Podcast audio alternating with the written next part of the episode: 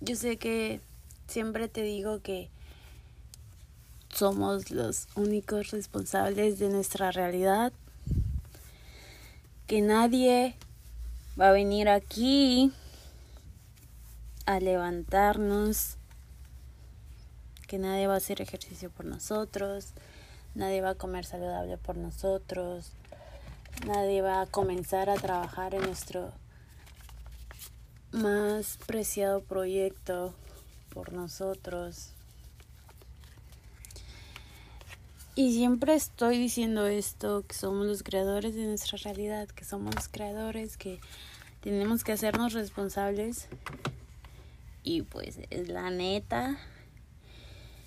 Pero al mismo tiempo sé que pues que hay momentos donde no queremos ser el responsable. Depende de cada quien. Algunos nunca quisieran ser los responsables. Y no es como algo que tengamos que juzgar, sino viene de heridas, de traumas y de situaciones pasadas donde pues pueden ser muchas razones. Y bueno, lo que yo digo de que siempre somos los responsables y hay que responsabilizarnos, somos los creadores, es la neta, pero me estoy saltando la parte en la que tenemos heridas, en la que nos duele, tenemos miedo, mucho miedo. En mi caso, ahí les va mi ejemplo, porque si no, no porque yo siempre esté diciendo eso, ahorita lo estoy observando, estoy observando que que por mucho que sepa que yo soy la creadora, que yo soy la única responsable, que nadie va a venir a hacerlo por mí, que nadie va a venir a salvarme, que entre comillas yo quiero ser independiente y no quiero que nadie me venga a salvar, ni estoy esperando a que alguien me venga a salvar. Ya profundizando, estoy viendo que me muero de miedo. Me muero de miedo porque yo crecí. En mi infancia me decían cosas no muy cool consciente o inconscientemente. Por ejemplo, yo siempre fui la más inteligente de mi clase. Yo sé que suena así como, wow, o sea, eso, eso fue toma, Sefi, te pasaste. O sea, la más inteligente, pues no es, no es, o sea, no estoy jugando. Literal, yo tenía el primer lugar en el cuadro de honor, tenía beca. Con mi beca me compré mi primer celular como a los nueve años y siempre salía en los bailables, yo organizaba las coreografías, los outfits de las chicas, bueno, de las niñas. Y era buena para los deportes, o sea, era increíble.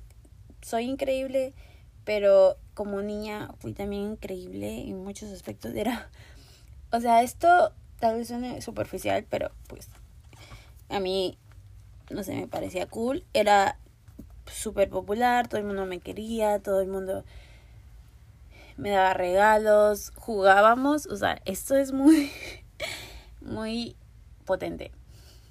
En el recreo jugábamos a que yo era la reina, imagínate, imagínate.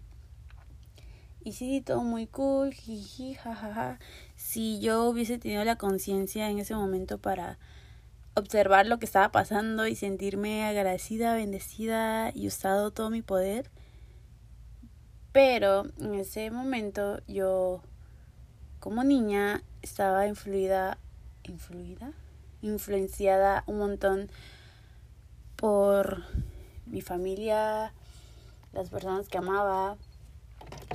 Entonces para mi familia o con mi familia la situación era diferente. Eso está un poco fuerte, pero pues la neta, para que, o sea, yo siempre estoy diciendo que desde ahí, desde nuestra infancia, comienza pues todo y se definen muchas cosas. Y al decir que se define no quiere decir que tenga que, ser así y que, y que si es así, que tenga que ser así para siempre. Pero sí define muchas cosas que como adultos si no observamos, si no reconocemos, si no sanamos, pues nos va a sabotear todo, relaciones, bueno, más bien relaciones, relación con nosotros mismos, relación con de pareja, relación de trabajo, relación de amistad, de todo tipo, familiar ni se diga. Entonces, no, aparte de todo eso que les cuento, y me estoy saltando cosas porque no quiero sonar acá doña presumidita, pero lo más importante, siempre fui súper linda, súper sensible, súper... No, como soy ahorita, más, o sea, súper tierna. No era que porque era la más popular y la más inteligente y la más bonita, no la más bonita, pero eso decían. Y muchas cosas no era como que yo me creía nada que ver, nada que ver. Sino siempre fui muy humilde y para mí humildad no es ser pobre. O sea, dejen de decir que humildad es ser pobre, porque hay gente pobre que no es humilde. Humildad es... No sé qué es humildad. Imagínense, toda la vida nos ha metido en la cabeza que ser pobre es ser humilde, que si nos ponemos a pensar qué es realmente humildad, obviamente si lo buscas en internet te guías, pero si te pones a pensar, dices, ah, su madre, pues, ¿qué es? Es simplemente tener empatía, resiliencia, ser amable con los demás, saberte poner en el lugar del otro, ayudar, no ser racista, no creerte más y ya. El caso es que sí, todo muy lindo, jiji, jajaja, pero en la zona familiar todo era muy oscuro. Y eso afectó directamente mi infancia y mi vida. Suena muy, bueno, ya. Es que para mí suena decirlo en voz alta y decirlo en un podcast suena muy a su pinche madre, pero bueno. Yo comparto todo esto cero victimismo, sino el, no sé, siento que todos me, o la mayoría me tienen un concepto de Tefi, la más positiva, la más alegre, la más feliz, la más exitosa, tal vez no la más exitosa, pero la más, sí, ella nunca ha sufrido, por eso es tan feliz cuando, wow, he sufrido un montón y bueno, aparte de eso es que no sé si lo he dicho en otro podcast, en un video de YouTube, en un reel, en TikTok, ya ni sé dónde lo dije. Pero creo que en el podcast pasado, donde yo no le daba lugar a mi sufrimiento. Toda la vida siempre dije que no era para tanto. Yo de chica era muy, así como era muy sensible, también era de débil, la verdad. Era débil, ¿por qué? Porque era una niñita hermosa, chiquita, siempre fui chaparrita. O sea, súper chaparrita, de que mi familia me hacía bullying, imagínate. Súper chaparrita, pues no tenía fuerza. y la gente me hacía bullying, mi familia. Y bueno, ahorita soy doña mamada, tal vez no soy la más altota, pero bueno, no estoy, o sea, puedo seguir siendo chaparrita para algunos, pero bueno, no soy súper chaparrita como, como las chaparritas.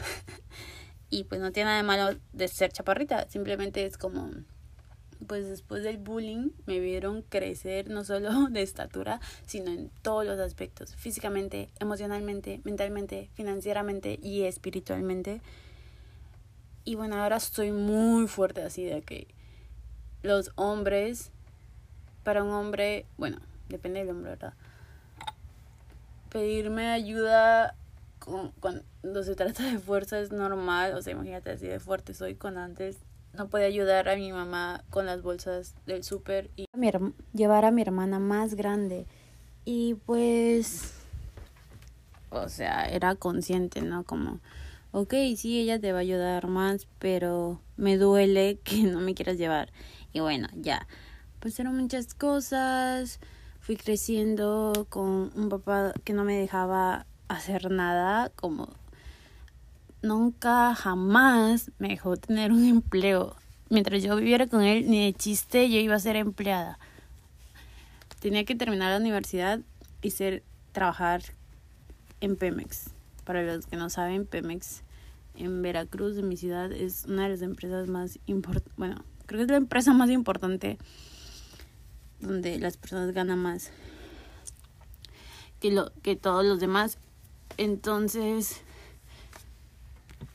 tenía que ser ingeniero y, y trabajar ahí, nada de y pues trabajar en los negocios que él tuviera. Y bueno, ya. Entonces pues todo lo que nuestros papás nos dijeron y nos hirieron, recuerda que es porque a ellos también se lo dijeron, se los dijeron, a ellos también los hirieron, pero ellos nunca se hicieron conscientes, lo aceptaron. Y lo adoptaron como real o tal vez no totalmente real, pero en lugar de poderlo sanar y de decir, a ver, de, stop, detente y analizarlo, era tan molesto, tan hiriente que mejor preferían hacer otras cosas. Pero aquí, doña consciente, nosotros, creo que todos nosotros, si tú estás escuchando ese podcast, no es casualidad, ya estamos en otra era, en otro momento de la evolución, no solo la evolución de especies, sino la evolución de conciencia, donde somos más conscientes, donde nos toca sanar y tal vez digas, chale, porque a mí porque no le tocó a otra persona o a mi papá y ya pues ya yo hubiese estado bien. A ver, no sea huevón. Nos toca sanar y es un un regalo. O sea, somos como superhéroes. Solo que pues no todavía no muchos no reconocemos nuestros poderes. ¿Has visto esas películas de superhéroes donde pues solo donde esas personas tienen poderes pero no lo saben y de repente empiezan a salir y se sacan de onda y se asustan y no los quieren tener y ahí van a la escuela de superpoderes, de superhéroes, donde les enseñan a transmutar esa energía y a controlar sus poderes. bueno, pues literal, así somos.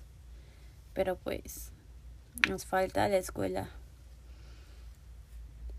para aprender a transmutar nuestros poderes, pero bueno, aquí esto, este podcast es sobre esa desmotivación que sentimos porque tal vez nos dijeron, por ejemplo, les digo que mi papá no me dejaba trabajar ni aprender, o sea, meterme en una escuela de algo en específico. Y después me decía que yo no sabía hacer nada. No, pues no, no sabía. ¿Cómo iba a saber si no, nunca me dejó aprender, nunca me dejó trabajar? Y... Y ese no sabes hacer nada y ese todas esas cosas que me decían, que me decía, aparte de que me herían, me herían en ese momento quedaron también en mi subconsciente. Y es que cuando estas personas que son tan importantes en nuestra vida, ya he dicho un podcast sobre esto, sobre los niños y todo eso, pero, o sea, nos, en la infancia es cuando estamos más absorbentes, pero no quiere decir que después ya no nos afecta, o sea, siempre nos afecta. Ahorita, por ejemplo, si yo estoy con una pareja o una amistad o un jefe o, lo que sea que todo el tiempo me esté descalificando y desvalorizando, me va a afectar un montón. Depende de mi conciencia y todo, pero me va a afectar. Y subconscientemente o inconscientemente eso se queda bien arraigado en nuestro ser.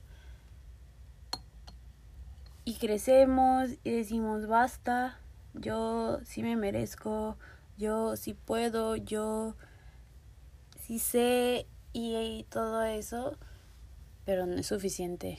¿Por qué? Porque muy eso que está muy inconscientemente y que no hemos no lo hemos sacado para darle su lugar y darle su espacio para sentirlo, para llorarlo, para gritarlo, lo que quieras hacer. Entonces cada que que se presenta algo interesante y decimos sí puedo y me emociona y estoy muy feliz y agradecido por esta oportunidad, pues sale ese ser, digámosle, ese niño herido, esa niña herida, a decir, no puedo. Y no solo así tan dulce, no, sino puede que esté muy enojado, muy enojada, puede que esté muy herido y de verdad le duela tanto el hecho de que la vida venga a exigirle, entre comillas, ¿no? Así lo siente, como que la vida le está exigiendo que tiene que dar lo mejor o ser mejor o, o hacer algo que no quiere. Pero es desde un berrinche de un niño o una niña lastimada que, que le dijeron todo el tiempo que no se merecía, que no era capaz y que luego le vengan a exigir, es como que, pero si me dijiste que no podía, que no querías que yo lo hiciera, si me van entendiendo. O sea, como adultos decimos como conscientemente lo sentimos diferente, ¿no? Como ya solo hazlo, te toca si puedes, bla, bla, bla. Pero no neguemos ese niño esa niña que tenemos en nuestro interior que está herido, herida. Recuerda que todo el tiempo vamos a tener a nuestro niño, a nuestra niña. Y depende de nosotros si va a seguir herido y herida. Y pues más vale que sanemos, porque si sigue herido, herida, así va a estar con mucho amor, lo voy a decir, no es como que echándole la culpa, pero va a sabotear nuestras relaciones y nuestra vida porque no se va a sentir merecedora, merecedor, va a sentir que no puede, que le está exigiendo demasiado. y bueno, esto es algo que lo estoy compartiendo con mucho amor, donde esta información está llegando a mí desde, no sé, una semana, por así decirlo. Porque creo que si me siguen, no me habían escuchado hablar de algo así, siempre estoy diciendo, si puedes, eres el creador. Dale, dale, tú puedes. Y, y, y a mí misma, obvio, mucho de todo esto pues es para mí misma. Y como a mí misma, si puedes, si se puede, es posible, eres la creadora. Y de repente, pum, bajón, y pum, desmotivación, y pum, no quiero ser la creadora, y pum, ya sé que nadie va a venir a hacerlo por mí, pero no quiero hacerlo. Y no quiero, y no quiero. Y me. Mis, mi adulta, tal vez un poco crítica, no, no aceptaba ese no. Y se molestaba. Y pues mi niña también se molestaba porque. Pues, ¿quién era este adulto que venía a decirle qué hacer?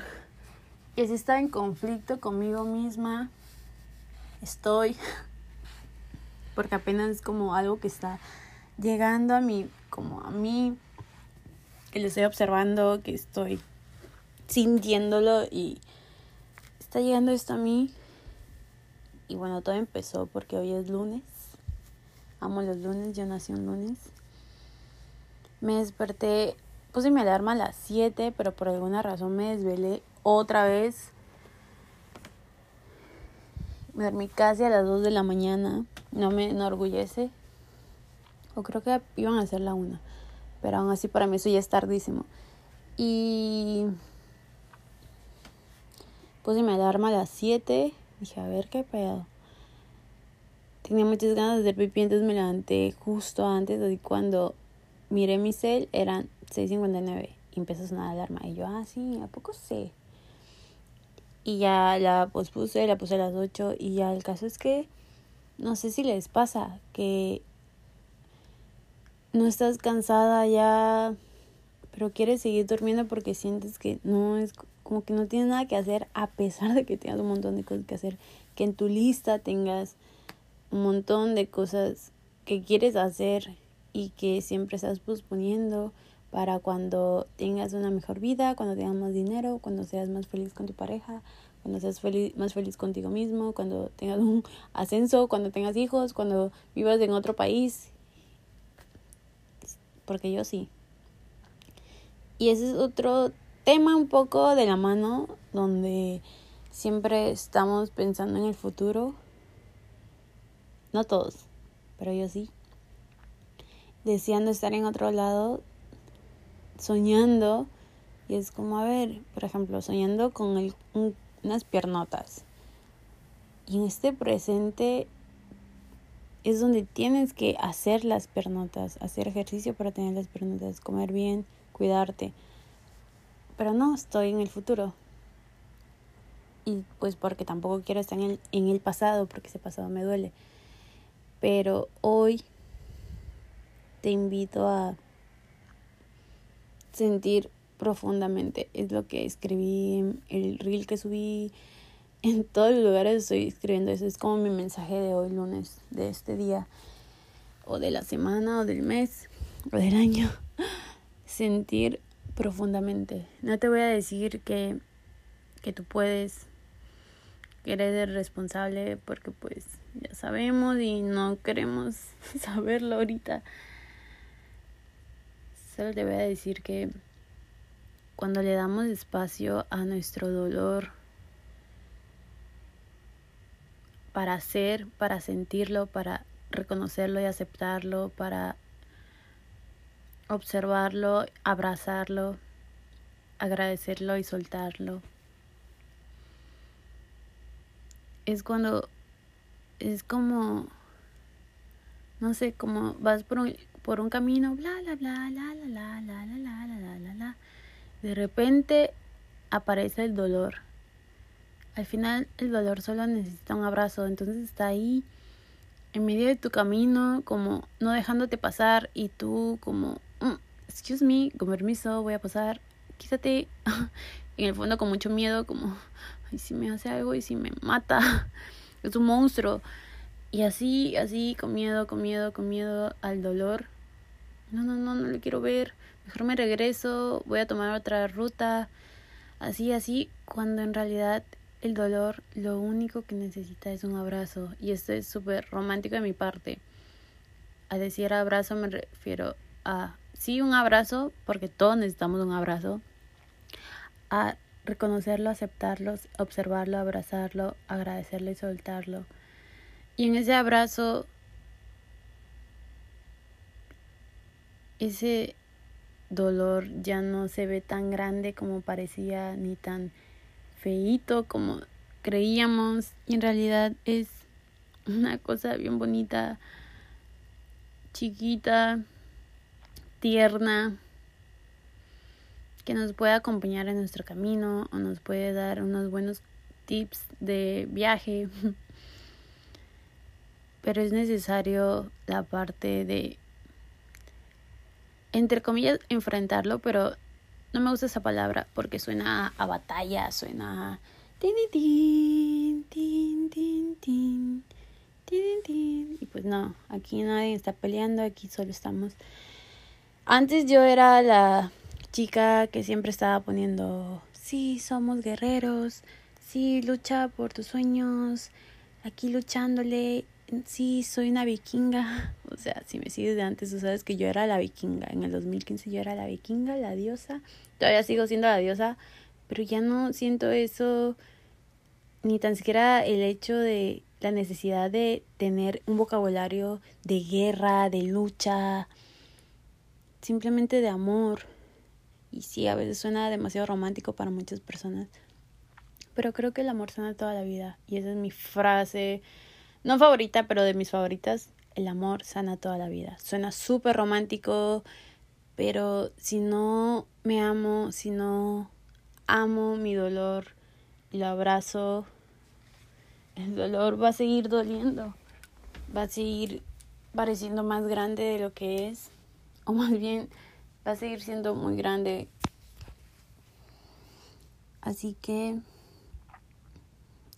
creo que, o sea, suena tal vez fácil, no lo es. Es como que terminado este podcast ya vamos a estar todos sanados, ya vamos a estar todos con ganas de comernos del mundo y de darle y de darle bien duro. Tal vez un poquito, pero de verdad si no pasamos por ese proceso de darle el espacio a tu dolor, de llorar, sentir cómo te sentías cuando te dijeron que no servías para nada, que no ibas a poder, que eras un tonto, que cuando te hicieron bullying, todo eso que pasaste, que sufriste y que, que decidiste enterrar porque ya pasó, ya lo superé, ya. Pero en realidad no, en realidad subconscientemente te sigue afectando en toda en todas tus relaciones y en toda tu vida. Así que ya llegó el momento, de verdad, si estás escuchando esto, qué bendición. Yo tengo 28 años y esta información acaba de llegar a mi vida y no importa la edad que tú tengas, es el momento perfecto. Y bueno, muchas veces llega la información y no estamos listos para recibirla. O sea, la puedo escuchar, pero no significa que la puedo transmutar en mí. Pero espero que se plante la semillita, que se siembre la semillita en tu interior y que a su tiempo, a tu ritmo, vaya creciendo esa flor hermosa de sanación. Un abrazo, feliz lunes, un abrazo muy fuerte, fuerte, fuerte, fuerte, de verdad. Cierra tus ojitos, te estoy abrazando bien fuerte. Con mucha paz, con mucho amor, deseándote mucha conciencia para ti, para mí, para todos los que nos rodean, para todos. El abrazo sigue, es muy fuerte, se siente bien, era necesario. Y tú elige que, que sigue en tu día.